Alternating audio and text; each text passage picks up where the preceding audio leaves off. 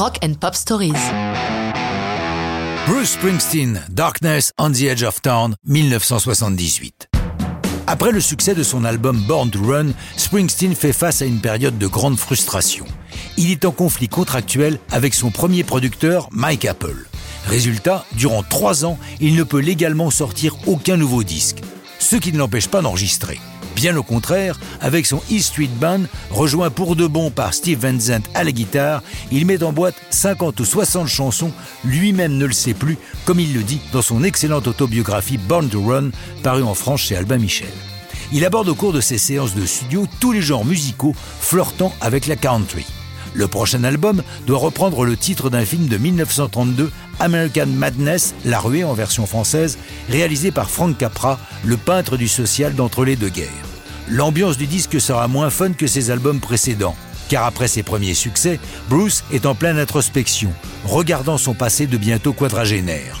Comme il l'écrit, des années de vie rock'n'roll, il tire la leçon que la liberté sans frein n'est pas la liberté véritable. Pour être clair, il ajoute Vivre sans frein est à la liberté ce que la masturbation est à l'amour. Pas mal, mais pas non plus vraiment ça. Il se veut plus que jamais le chantre de ceux qui n'ont rien ou si peu. Darkness on the Edge of Town, c'est l'histoire d'un malheureux qui se débat non seulement pour survivre, mais aussi pour conserver sa dignité face à l'adversité. C'est en 75 que le boss a démarré l'écriture de cette chanson. Mais le texte n'est pas venu avant le 1er juin 77. Il a l'idée du titre, la chanson en découle. Cinq jours sont consacrés à Darkness on the Edge of Town, puis ils la mettent de côté. Springsteen veut peaufiner son écriture, chaque mot devant faire sens. Le 8 mars 78, il convoque toute l'équipe au studio Record Plant de New York et ils enregistrent une nouvelle version de la chanson qui est mixée le 30 mars, juste à temps pour figurer sur l'album et même lui donner son nom. Car ça y est, les difficultés légales sont aplanies et le 2 juin 78 paraissent la chanson et l'album.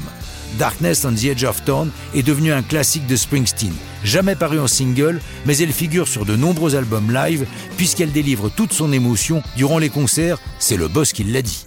Conséquence incroyable de ses démêlés avec son producteur, Bruce s'est retrouvé criblé de dettes et toute la tournée Darkness on the Edge of Town qui va suivre la sortie des disques, il jouera chaque soir pour payer un créancier différent. Il lui faudra attendre 1982 pour être de nouveau à flot. Mais ça, c'est une autre histoire de rock'n'roll.